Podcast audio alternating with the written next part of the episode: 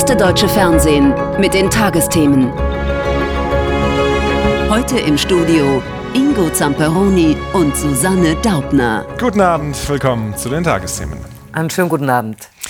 Die beste Tarnung ist ja oft die verblüffendste. Und die meisten Bewohnerinnen und Bewohner eines Mehrfamilienhauses in Berlin-Kreuzberg dürften aus allen Wolken gefallen sein, als sie heute erfahren haben, dass die nette Nachbarin, die sich als Claudia vorgestellt, zu Weihnachten Kekse verschenkt und Mathe-Nachhilfe gegeben haben soll, in Wirklichkeit eine seit mehr als drei Jahrzehnten gesuchte ehemalige Terroristin der linksextremistischen Roten Armee-Fraktion ist und Daniela Klette heißt. Gesucht wegen versuchten Mordes und mehrerer Raubüberfälle. Und als Mitglied der sogenannten dritten RAF-Generation, der unter anderem die Morde an Ex-Deutsche Bankchef Alfred Herrhausen und Treuhandchef Detlef Carsten Rohwedder zugeschrieben werden. Klette wurde, wie heute erst bekannt wurde, bereits gestern von Fahndern in ihrer Berliner Wohnung verhaftet. Über das Ende einer langen Suche Johannes Koch. Mehr als 30 Jahre waren sie ein Phantom untergetaucht. Die Fahndungsfotos teilweise 30 Jahre alt. Daniela Klette, Ernst Volker Staub, Burkhard Garweg. Seit Jahrzehnten gesucht, zumindest eine von ihnen jetzt gefunden, verkündet heute stolz die niedersächsische Innenministerin. Deswegen bin ich sehr froh, dass wir Ihnen heute mitteilen können, dass wir mit der Festnahme äh, einer Terroristin, die seit über 30 Jahren im Untergrund lebt, ein wirklich ähm, bedeutendes äh, Zeichen im Kampf gegen den Terrorismus auch ähm, deutlich zeigen. In diesem Haus in Berlin-Kreuzberg greifen die Zielfahnder gestern zu. Daniela Klette lebte hier unter falscher Identität, soll sich Claudia genannt haben. Im November hatte die Polizei einen entscheidenden Hinweis aus der Bevölkerung erhalten. Gemeinsam mit dem Bundeskriminalamt und der Polizei Berlin haben wir seit November verschiedene polizeiliche Maßnahmen umgesetzt. In der Wohnung findet die Polizei Munition, aber keine Waffe. Die heute 65-jährige Daniela Klette zählt zur sogenannten dritten Generation der linksextremistischen Rote Armee-Fraktion. Das Ziel damals der Kampf gegen das Kapital und den Staat, auch mit Gewalt. Deutsche Bankchef Alfred Herrhausen stirbt 1989 bei einem Sprengstoffanschlag. Der Präsident der Treuhandanstalt Detlef Rohwedder wird zwei Jahre später in seinem Haus durchs Fenster erschossen. Auch ein Sprengstoffanschlag auf einen Gefängnisneubau im hessischen Weiterstadt wird der Gruppe zugeschrieben. 1998 löst sich die RAF offiziell auf. Klette und ihre Mitstreiter sind längst untergetaucht, sollen mit diversen Überfällen ihr Leben weiter finanziert haben. Mal ein Geldtransporter, wie hier in Stur, oder ein Geldbote, hier links im Bild, in einem Supermarkt in Osnabrück. Immer wieder hinterließ das RAF-Trio dabei DNA-Spuren. Wir sind in den vergangenen neun Jahren an verschiedenen Türen gewesen, um es mal so auszudrücken, auch in, an verschiedenen Orten, nicht nur in Deutschland. Und äh, wir haben auch äh, Misserfolge hinnehmen müssen. Am Nachmittag dann diese Meldung, eine zweite Festnahme. Wieder in Berlin, diesmal ein Mann um die 60. Ob auch er zum RAF-Trio gehöre, sei noch unklar. Daniela Klette wurde derweil heute im niedersächsischen Pferden einem Haftrichter vorgeführt. Sie sitzt nun in Untersuchungshaft. Auch beim Generalbundesanwalt in Karlsruhe läuft weiterhin ein Ermittlungsverfahren gegen Frau Klette wegen terroristischer Anschläge der RAF. Aktuell geht es aber erstmal um die Aufklärung dieser bewaffneten Überfälle ohne terroristischen Hintergrund. Und dafür ist die Staatsanwaltschaft in Pferden zuständig. Solange Klettes Mitstreiter nicht auch gefunden sind, wird die Suche weitergehen. Fragen dazu jetzt an unseren ADI Terrorismusexperten Holger Schmidt in Baden-Baden. Holger, mehr als 30 Jahre war Daniela Klette wie vom Erdboden verschluckt für die Ermittler. Wie konnte sie so lange unentdeckt bleiben? Ich glaube, das ist für die Ermittler eine der ganz spannenden Fragen, neben den strafrechtlichen Fragen, die sie natürlich haben. Aber das wird sie auch interessieren. Wie hat das geklappt? Es war immer die Hypothese der Ermittler, dass sie sich in einem Umfeld bewegt, in dem man weiß oder ahnt, wer sie ist, aber sie eben auf keinen Fall verrät. Also im Kreis von ehemaligen Genossen oder Leuten, die immer noch an die Sache von damals glauben. Und dass das jetzt eben wohl ein Hinweis von außerhalb war, von Nachbarn, das ist vermutlich das zwangsläufige Schicksal. Aber wie sie es geschafft hat, so lange im Untergrund zu bleiben, das ist auch für die Ermittler eine ganz spannende Frage. Und wie groß sind die Chancen, dass nun auch die anderen beiden dieses Trios Klette, Staub, Garweg gefasst werden? Das wird sehr davon abhängen, was man bei Daniela Kletter alles gefunden hat und wie man in Kontakt stand. Ganz klassisch, gibt es da ein Handy, auf dem man vielleicht auf Spuren stößt? Wie hat man miteinander kommuniziert? Ich halte das für durchaus wahrscheinlich, dass man da Stück für Stück weiterkommen könnte. Klar ist natürlich, für die anderen beiden wird der Verhandlungsdruck jetzt noch größer werden. Und inwieweit erhoffen sich die Ermittler jetzt auch Hinweise zu den RAF-Morden an Alfred Herrhausen und Detlef Carsten Rohwedder? Da werden Sie drauf hoffen, aber meine Prognose ist, dass Daniela Klette dazu sehr wahrscheinlich nichts sagen wird, wenn sie etwas weiß. Und wie viel sie weiß, das ist auch unklar. Wir haben für diese letzten Taten der Roten Armee-Fraktion eine relativ schlechte Erkenntnislage. Ich glaube, auch die Spurenlage bei Daniela Klette, die bezieht sich eher auf Fälle wie den, die Sprengung der Justizvollzugsanstalt Weiterstadt in Südhessen, also nicht auf die letzten Morde der RAF. Und das muss man eben sehen. Klar ist, das, wofür sie jetzt heute in Untersuchungshaft gegangen ist, das sind die Raubüberfälle aus den vergangenen Jahren. Holger, vielen Dank für die Einschätzungen nach Baden-Baden. Sehr gern. Natürlich wissen Oppositionelle in Russland nicht erst seit dem Tod von Kreml-Kritiker Alexei Nawalny, wie gefährlich es ist, sich gegen das Regime Wladimir Putins zu wenden. Und auch er wusste, was er riskierte, als er den Überfall Russlands auf die Ukraine verurteilte. Doch kurz bevor Oleg Orlov heute deswegen zu zwei Jahren und sechs Monaten Straflager verurteilt wurde, betonte er nochmal, er bereue nichts. Der Co-Vorsitzende der Menschenrechtsorganisation Memorial, die für ihren Einsatz 2022 den Friedensnobelpreis erhielt, bleibt ungebeugt. Doch seine Verurteilung ist ein weiterer Schlag für die Opposition in Russland binnen weniger Tage. Ina Ruck berichtet. Oleg Orlov war extra früh zum Gericht gekommen. Er wollte all seinen Unterstützern und Unterstützerinnen noch einmal Danke sagen. Denn dass man ihn heute verurteilen würde, daran hatte er keinen Zweifel. Sie werden mich schuldig sprechen, natürlich. Aber sagen, wie genau die Strafe ausfallen wird, das kann ich nicht. Nur, dass es ein Schuldspruch wird, das ist klar. Jedes Dankeschön ist auch ein Abschied. Der Weg in den Gerichtssaal ist sein letzter als freier Mann. Angeklagt ist er wegen wiederholter sogenannter Diskreditierung der Armee. In einem Artikel hatte er Russlands Staatsführung und den Krieg gegen die Ukraine scharf kritisiert. Er habe, so die Anklage, damit Hass auf Russlands Werte und auf seine Armee geschürt. Diplomaten und Diplomatinnen aus vielen Staaten sind da, auch der deutsche Botschafter. Oleg Orlov ist einer der bekanntesten Menschenrechtler Russlands, Mitbegründer der Gesellschaft Memorial, die Stalins Verbrechen aufarbeitet. In Russland ist die Organisation längst verboten. Vor zwei Jahren bekam Memorial den Friedensnobelpreis. Orlov war dabei. Vor Willkür schütze auch kein Nobelpreis, sagte Orlov noch vor zwei Monaten, als er zu Hause auf den nächsten Prozesstermin wartete. Schon damals war er sehr pessimistisch. Wir haben es immer wieder gesagt, die Nichtaufarbeitung der sowjetischen Vergangenheit wird am Ende dazu führen, dass wir die Praxis politischer Repression nicht loswerden in Russland. Э,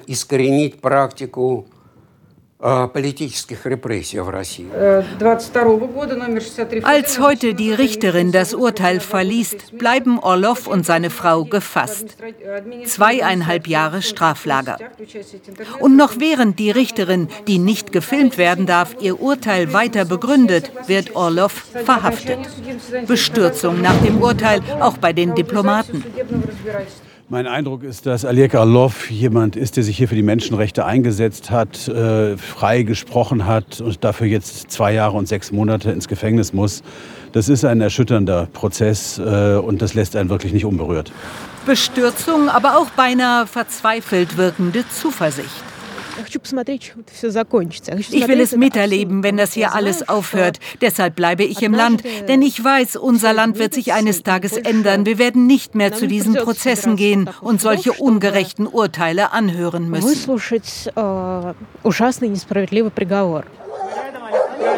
Orlov wird aus dem Gericht direkt ins Gefängnis gebracht. Seine Frau sagt, er werde in Berufung gehen. Und darüber habe ich am Abend mit einer Mitstreiterin von Oleg Orlov gesprochen, der Memorial-Mitbegründerin Irina Scherbakowa. Die russische Germanistin lebt seit dem Überfall Russlands auf die Ukraine im Exil und war aus Augsburg zugeschaltet. Guten Abend, Frau Scherbakowa. Guten Abend. Gerade vor dem Hintergrund des Schicksals von Alexei Nawalny, wie groß ist Ihre Sorge nun um Oleg Orlov? Äh, ja, äh, es ist eine ganz große Sorge. Es ist die Sorge, die allen politischen Häftlingen jetzt ähm, angeht. Ähm, Wladimir Karamurza, der zu 25 Jahre Haft verurteilt ist unter den ähnlichen schrecklichen Verhältnissen wie äh, Alexei Nawalny äh, in, in den Strafkolonie ähm, äh, gebracht äh, äh, ist. Und Oleg Karlov kommt äh, für zweieinhalb Jahre mit 70 Jahren in eine Strafkolonie. Und das ist unsere, natürlich ist es unsere große Sorge. Aber das war seine konsequente Entscheidung, wie bei Alexei Nawalny, wie bei äh, Wladimir Karamurza und vielen anderen, Ilya Yashin und vielen anderen und Hunderten von politischen Häftlingen, die jetzt in äh, russischen Gefängnissen, äh, Strafkolonien sitzen, weil sie eigentlich gegen diesen Krieg, und das ist das Hauptsächlichste, gegen diesen mhm. Krieg, gegen Putin-Regime sich aufgelehnt haben. Gerade weil so viele in Gefängnissen sitzen und Nawalny tot ist, Orlov jetzt auch im Straflager, Ihre Organisation Memorial verboten, gerichtlich aufgelöst in Russland. Was wird jetzt aus der Opposition gegen Putins Regime in Russland insgesamt?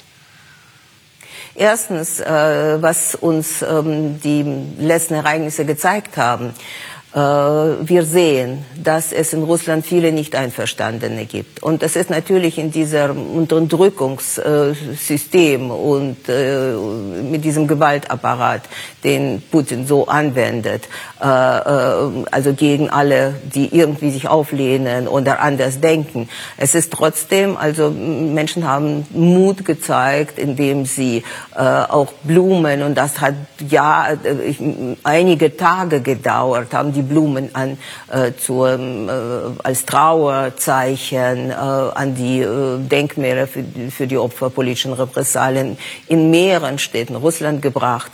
Äh, sie standen in, vor den Kirchen mit den Kerzen und so. Also sie haben also auch für einen würde ich sagen, Kandidaten, der natürlich ein Schwacher ist, aber in Wirklichkeit also eigentlich das eine gesagt hat, also er ist auch nicht einverstanden mit der Weiterführung dieses Krieges. Da waren schnell schon 100.000 der äh, Unterschriften gesammelt. Also das heißt, es ist keine äh, keine Wand äh, absolut des Schweigens. Ja, aber es ist natürlich eine ganz, ganz schwere Situation und, mm, und äh, es gibt ja auch noch Menschen aus Memorial und aus einigen unseren Regio äh, Organisationen, die dort weiter versuchen zu arbeiten äh, und jede Möglichkeiten also ausnützen und so. Frau Schabakowa, was können denn außer Zeichen setzen, außer ja, vielleicht der also, Solidarität zeigen, was können die wirklich aktiv tun? Ähm, ja, es ist natürlich, wie Sie wissen, schwierig, aktiv zu tun, irgendetwas. Ja, weil, äh, ja, Nawalny hat dafür aufgerufen, äh, zum Beispiel bei den Wahlen, äh, äh, verschiedene also Methoden äh, anzuwenden, um zu zeigen, dass man, äh, also ich meine jetzt Putin, äh, Putins Wahlen am, am, äh, 17, am 17. März. Äh, und er hat auch die ganze Zeit darüber nachgedacht, also welche, welche Mechanismen, welche Methoden kann man ja noch, kann man ja noch anwenden. Es ist schwierig. Es ist wirklich sehr, sehr schwierig.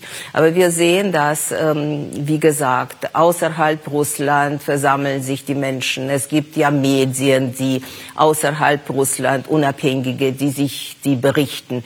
Aber natürlich, natürlich ist Russland in einer Diktatur. Und in einer Diktatur, also ist das große Frage, wann die Menschen wirklich, wann es die Menschen so genug davon haben, dass sie wirklich äh, einen Massenprotest zeigen. Das ist eine große Frage und das ist eine Frage für uns alle. Und ich bin persönlich davon überzeugt und das äh, sage ich sehr oft, dass das sehr, sehr davon abhängig, abhängig ist, wie ähm, die Frontlage ist mit der Ukraine. Also das ist, mhm. ähm, das ist auch, würde ich sagen, die Grundlage dafür, dass die Menschen in Russland, die gegen diesen Krieg sind, auch im gewissen Sinne dadurch unterstützt werden. Also wenn, wenn, wenn Ukraine, wenn Ukraine nicht nachgibt. Wie realistisch ist es also, auf Veränderungen im Russland des Wladimir Putin zu hoffen? Muss man realistischerweise nicht sagen, die kann es offenbar erst geben, wenn er nicht mehr an der Macht ist? Ja, also wenn Putin an der Macht bleibt, äh, glaube ich auf gar keine Weise, dass irgendwelche äh, Veränderungen möglich ist. Ich glaube sogar, dass äh, nach seiner Wahl, und das werden keine wirkliche Wahlen sein, und äh, ich glaube, sie zu akzeptieren, ist auch eine große Frage, also für den Westen, also weil äh, äh für die westlichen Demokratien, weil da sind auf keine Weise freien Wahlen, was dann am 17. Äh, März passieren wird.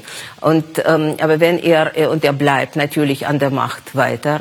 Äh, und solange er an der Macht äh, bleiben wird, also wird die ganze Situation innenpolitisch, ich bin davon überzeugt, nur härter werden.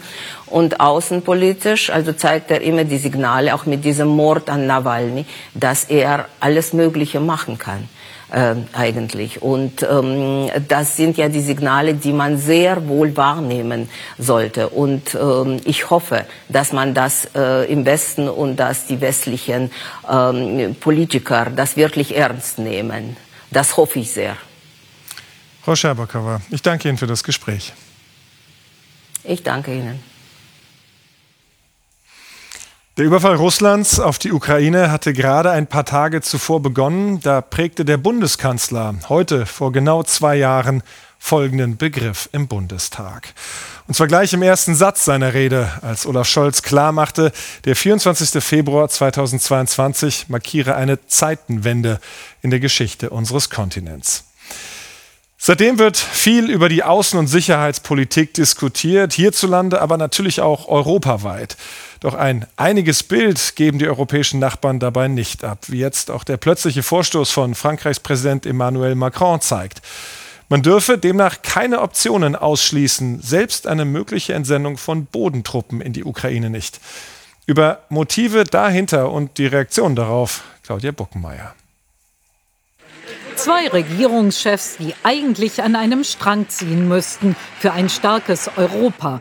Aber für eine gemeinsame Politik braucht es mehr als freundliche Minen. Auf der Unterstützungskonferenz für die Ukraine gestern in Paris, eilig von Präsident Macron einberufen, sagt dieser den Satz, der heute viele umtreibt, erst nachdem alle anderen Staatschefs gegangen waren. Auf die Frage einer Journalistin, ob auch über westliche Bodentruppen gesprochen worden sei. Alles wurde angesprochen, sehr frei und gerade heraus. Derzeit gibt es keinen Konsens, Bodentruppen zu entsenden. Aber in der Dynamik darf nichts ausgeschlossen werden. Wir werden alles tun, was nötig ist, damit Russland diesen Krieg nicht gewinnt.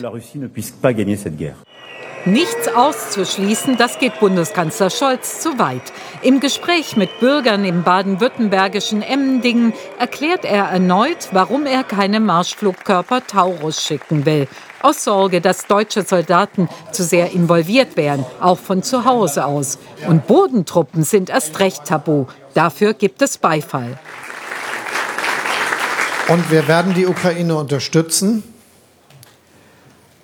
Aber wir werden alles dafür tun, und dafür stehe ich als Kanzler, dass es nicht zu einer Eskalation dieses Krieges, zu einem Krieg zwischen Russland und der NATO kommt.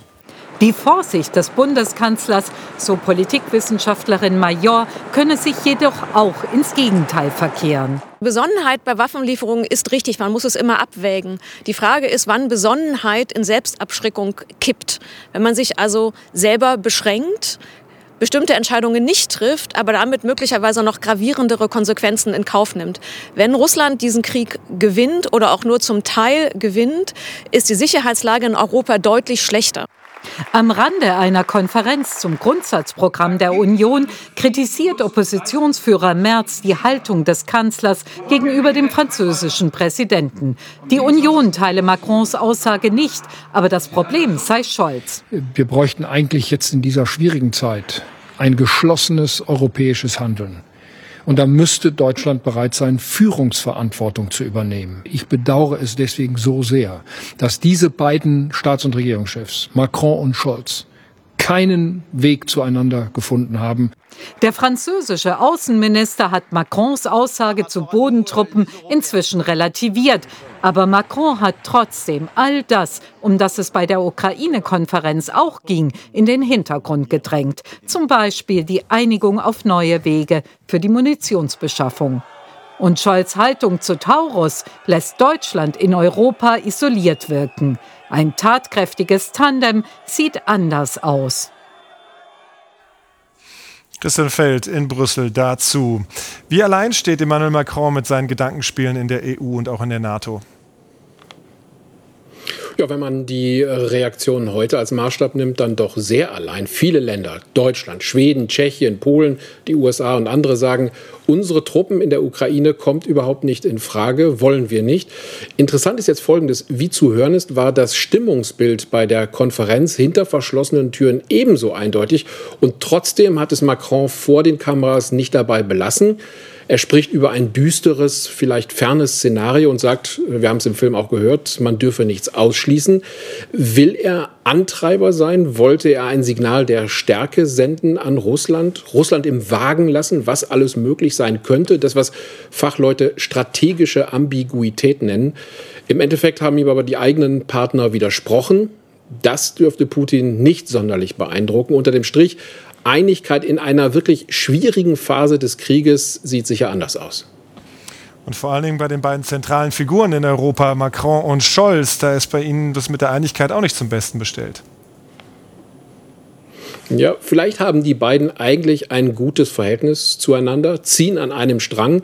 Sollte das so sein, dann gelingt es ihnen trotzdem regelmäßig, dass in der Öffentlichkeit ein anderer Eindruck entsteht. Olaf Scholz hat zuletzt immer wieder darauf hingewiesen, dass andere Länder doch deutlich mehr Waffen liefern können und sollten. Solche öffentlichen, naja, Belehrungen hört man in Frankreich nicht gerne. Aber auch Macron hat ja gestern in der Pressekonferenz in Richtung Berlin gestichelt. Alles nicht wirklich hilfreich. Dabei gibt es kurzfristig dringlichere Aufgaben zu lösen, zum Beispiel die Beschaffung von mehr Munition für die Ukraine. Immerhin, da gab es bei der Konferenz gestern Bewegung. Frankreich kann damit leben, dass man die Munition auch außerhalb der EU einkauft, also nicht nur Irritation. Christian, vielen Dank für die Informationen nach Brüssel. Von einer Zeitenwende hat in der CDU zwar niemand gesprochen, als sie 2007 ein neues Grundsatzprogramm beschlossen hat, aber mit so einigen Traditionen ihrer Vorgänger hat die damalige Parteichefin Angela Merkel, hier mit dem damaligen Generalsekretär Ronald Pofalla, dann doch gebrochen. Es war eben Zeit. Zwar wäre die damalige Überschrift Freiheit und Sicherheit momentan weiter aktuell, aber ansonsten ist seitdem viel passiert. Zeit also für ein neues Grundsatzprogramm, an dem die CDU monatelang gebastelt hat. Im Mai soll darüber abgestimmt werden. Bis dahin bekommt die Basis in sogenannten Regionaltreffen Gelegenheit, darüber zu diskutieren. Beim ersten, heute Abend in Mainz, war Juri Sonnenholzner dabei. Gewissermaßen ist und macht sie die Zukunft der CDU. Melissa Enders, 32, seit zwölf Jahren in der Partei engagiert, angehende Bauingenieurin, sitzt im städtischen Bauausschuss von Mainz. Sie finde sich im Entwurf zum CDU-Grundsatzprogramm wieder, sagt sie, mit Abstrichen. Stichwort deutsche Leitkultur für Muslime oder Rückkehr zur Atomkraft. Kritisch sehe ich die Hervorhebung davon, dass nur die Personen zu Deutschland gehören, die sich auch ganz klar ähm, nach CDU-Definition zu Deutschland bekennen. Und da ich mich sehr viel mit erneuerbaren Energien auseinandersetze, sehe ich ganz persönlich die Kernkraftthematik auch etwas kritischer. Falls die erneuerbaren Energien in die Knie gehen, sollen Atomkraftwerke wieder her. Weitere konservative Herzensangelegenheiten. Das freiwillige soziale Jahr soll Pflicht werden, was rechtlich eigentlich nur zusammen mit Wehrdienst möglich ist höhere Lebensarbeitszeit, gegen Altersarmut eine kapitalgedeckte Pflicht Altersvorsorge und Migrationspolitik soll restriktiver werden mit Asylzentren in außereuropäischen Drittstaaten. Das soll chancenlose Verfahren fernhalten. Progressive Zutaten sollen das Konservative in die Moderne überführen, etwa die Institution Ehe als Gemeinschaft von zwei Menschen, nicht mehr nur von einem Mann und einer Frau. Wir bekennen uns zu einer vielfältigen, offenen, diversen Gesellschaft, Aber diese Gesellschaft braucht ein kulturelles Minimum. Diese Gemeinsamkeit in unserem Lande brauchen wir. Und die fordern wir auch ein von allen denjenigen, die in unserem Lande leben. Über solche Grundsätze soll die Basis in sechs Regionalkonferenzen debattieren, streiten, Verbesserungen anregen. Ich möchte weiterhin mit einem Pkw fahren, ich möchte weiterhin fliegen, ich möchte das klimaneutral tun. Aber das sind für mich grundlegende Freiheitsrechte. Wie stellen wir auch heutzutage noch sicher, dass sich Menschen Eigentum leisten können? Muslime, die sich zu unseren Werten bekennen, hier in Deutschland, äh, zu Deutschland gehören, ähm, habe ich meine Probleme damit. Da wünsche ich mir, dass man das herauslässt. Bei Melissa Enders kommt dieser Dialog zwischen Führung und Basis grundsätzlich gut an. Fehlten da nicht auch Themen ihrer Generation? Da gehört die Cannabis-Legalisierung dazu, da gehört, glaube ich, auch eine Vier-Tage-Woche und eine Work-Life-Balance dazu. Das sind eigentlich Themen, die meine Generation umtreiben und wo wir auch lernen müssen, als Partei diese eben zu diskutieren. Vielleicht klappt das ja auf der nächsten der sechs Regionalkonferenzen. Deren Ergebnisse sollen im Mai in das neue CDU-Grundsatzprogramm münden, dem ersten nach 17 Jahren. Und jetzt weitere Nachrichten, Susanne, mit dir. Die Grünen suchen auf einer Klausurtagung in Leipzig angesichts anhaltender Kritik nach den Ursachen. Hintergrund ist die zunehmende Aggressivität in den politischen Debatten. Zuletzt gab es mehrfach Angriffe auf Mitglieder der Partei. Veranstaltungen mussten abgesagt werden. Morgen wollen sich die Grünen in Leipzig und Umgebung auch mit der Bevölkerung über ihre Politik austauschen. In Europa sollen künftig mehr Bäume gepflanzt sowie Moore und Flüsse in ihren natürlichen Zustand zurückversetzt werden. Das Europaparlament hat heute ein entsprechendes Gesetz verabschiedet, trotz der Proteste von Landwirten und Konservativen. Die EU-Staaten werden damit verpflichtet, bis 2030 mindestens ein Fünftel ihrer Land- und Meeresflächen wiederherzustellen und bis 2050 alle bedrohten Ökosysteme. Seit der Corona-Pandemie wird Social Media für immer mehr Kinder und Jugendliche zur Sucht. Laut einer Studie der Krankenkasse DAK und der Uniklinik Hamburg nutzen sechs Prozent von ihnen Apps krankhaft. Hochgerechnet seien das 360.000 Kinder und Jugendliche, fast doppelt so viele wie vor vier Jahren. Betroffene seien gestresster und hätten häufiger mit depressiven Symptomen oder Angst zu kämpfen. Die DRK fordert mehr Aufklärung über die Risiken von Social Media. Die Deutschen sparen zurzeit eher, als dass sie kaufen. Nach der neuesten Analyse der Marktforschungsinstitute GfK und NIM hat sich das Konsumklima nur leicht verbessert. Das habe auch mit den Sorgen vieler Menschen zu tun. Mehr dazu jetzt von Markus Gürne. Die Menschen geben ihr Geld nicht mehr aus, sondern halten es zusammen und sparen wieder. Nach Einschätzung der Autoren ist die Neigung der Menschen in Deutschland zu sparen so hoch wie seit der Finanzkrise 2008 nicht mehr. Gründe dafür dürften zum einen die geopolitische Lage wie der Krieg Russlands gegen die Ukraine sein, wie auch die schwache Konjunktur Deutschlands und die trüben wirtschaftlichen Aussichten. Dabei führen hohe Lohnabschlüsse und auch Rentenerhöhungen trotzdem dazu, dass die Menschen in Deutschland ihre künftige finanzielle Lage inzwischen wieder besser beurteilen. Wo auch immer diese Farbenvielfalt auftaucht, setzt sie ein Zeichen. Ob als Zebrastreifen, als Armbinde im Sport oder eben flatternd im Wind. Die Regenbogenfahne ist neben anderen Pride-Flaggen seit den 70er Jahren zum Symbol für Toleranz und sexuelle Vielfalt geworden. Und dass die Regenbogenfarben heute an so vielen Stellen auftauchen, das zeigt, dass die damit verbundenen Werte vielerorts selbstverständlich geworden sind. Doch unser Reporter Lukas Wieler hat erfahren, mittendrin in einem Jugendtreff im hessischen Friedberg, dass es längst nicht für alle und überall so einfach ist, zu sein, wie man eben ist. Nachmittags vor dem Jugendzentrum. Jugendliche quatschen, albern miteinander rum oder rauchen. Der Treff ist etwas Besonderes, ein Ort für Jugendliche, die queer sind, also nicht heterosexuell. Heute basteln sie Ansteckpins zu Themen, die sie bewegen. Es geht wie immer auch darum, sich zu erzählen, wie es im Alltag läuft für queere Jugendliche auf dem Land. Gerade gab es an einer Schule feindselige Schmierereien gegen Schwule und Lesben. Da waren so Pride Flags, die einfach durchgestrichen waren, hingen wir uns auf dem Schulhof. Und ich persönlich habe mich dann schon nicht so ganz sicher bei uns in der Schule gefühlt. Und ich fand es schon echt kacke. Da waren auch noch so welche, wo so eine Mülltonne oder so war. Und wo so ein, so ein Strichmännchen oder so, so ein Gendersternchen in Müll geschmissen hat. Wo dann stand, haltet eure Umwelt sauber. Seit zwei Jahren gibt es den wöchentlichen Queer-Treff im Jugendzentrum. Auf Wunsch der Jugendlichen selbst, denn ihnen fehlte ein Ort, um sich auszutauschen. Gerade im ländlichen Raum ist das absolute Mangelware. Unsere Jugendlichen kommen von ganz weit weg. Teilweise haben die eine zweistündige Anfahrt mit Bus und Bahn. Und ähm, wir haben ein ganz großes Einzugsgebiet, weil es einfach viel zu wenig Angebote hier gibt. Auch Luca geht gern zum Treff. Luca wurde in einem Mädchenkörper geboren und erzählt schon früh gewusst zu haben, dass das nicht passte. Luca fühlt sich weder männlich noch weiblich. Jeden Dienstag fährt Luca vom Heimatdorf Niederweisel nach Friedberg zum Jugendtreff. Das Leben als queerer Teenager auf dem Land sei oft schwierig. Besonders ist eben, dass diese Anonymität wie in den Großstädten nicht gegeben ist. Also ich denke halt, dass dadurch halt viele Probleme nochmal verschärft werden, weil man einfach nicht diese Möglichkeit hat, auch mal so in Ruhe irgendwie rauszugehen. Also hat man schon, aber es dann doch immer schwierig und man fällt immer irgendwie auf. Am nächsten Tag in der Schule, vor allem hier, aber auch in der Freizeit im Fußballverein, fühlte sich Luca lange fremd.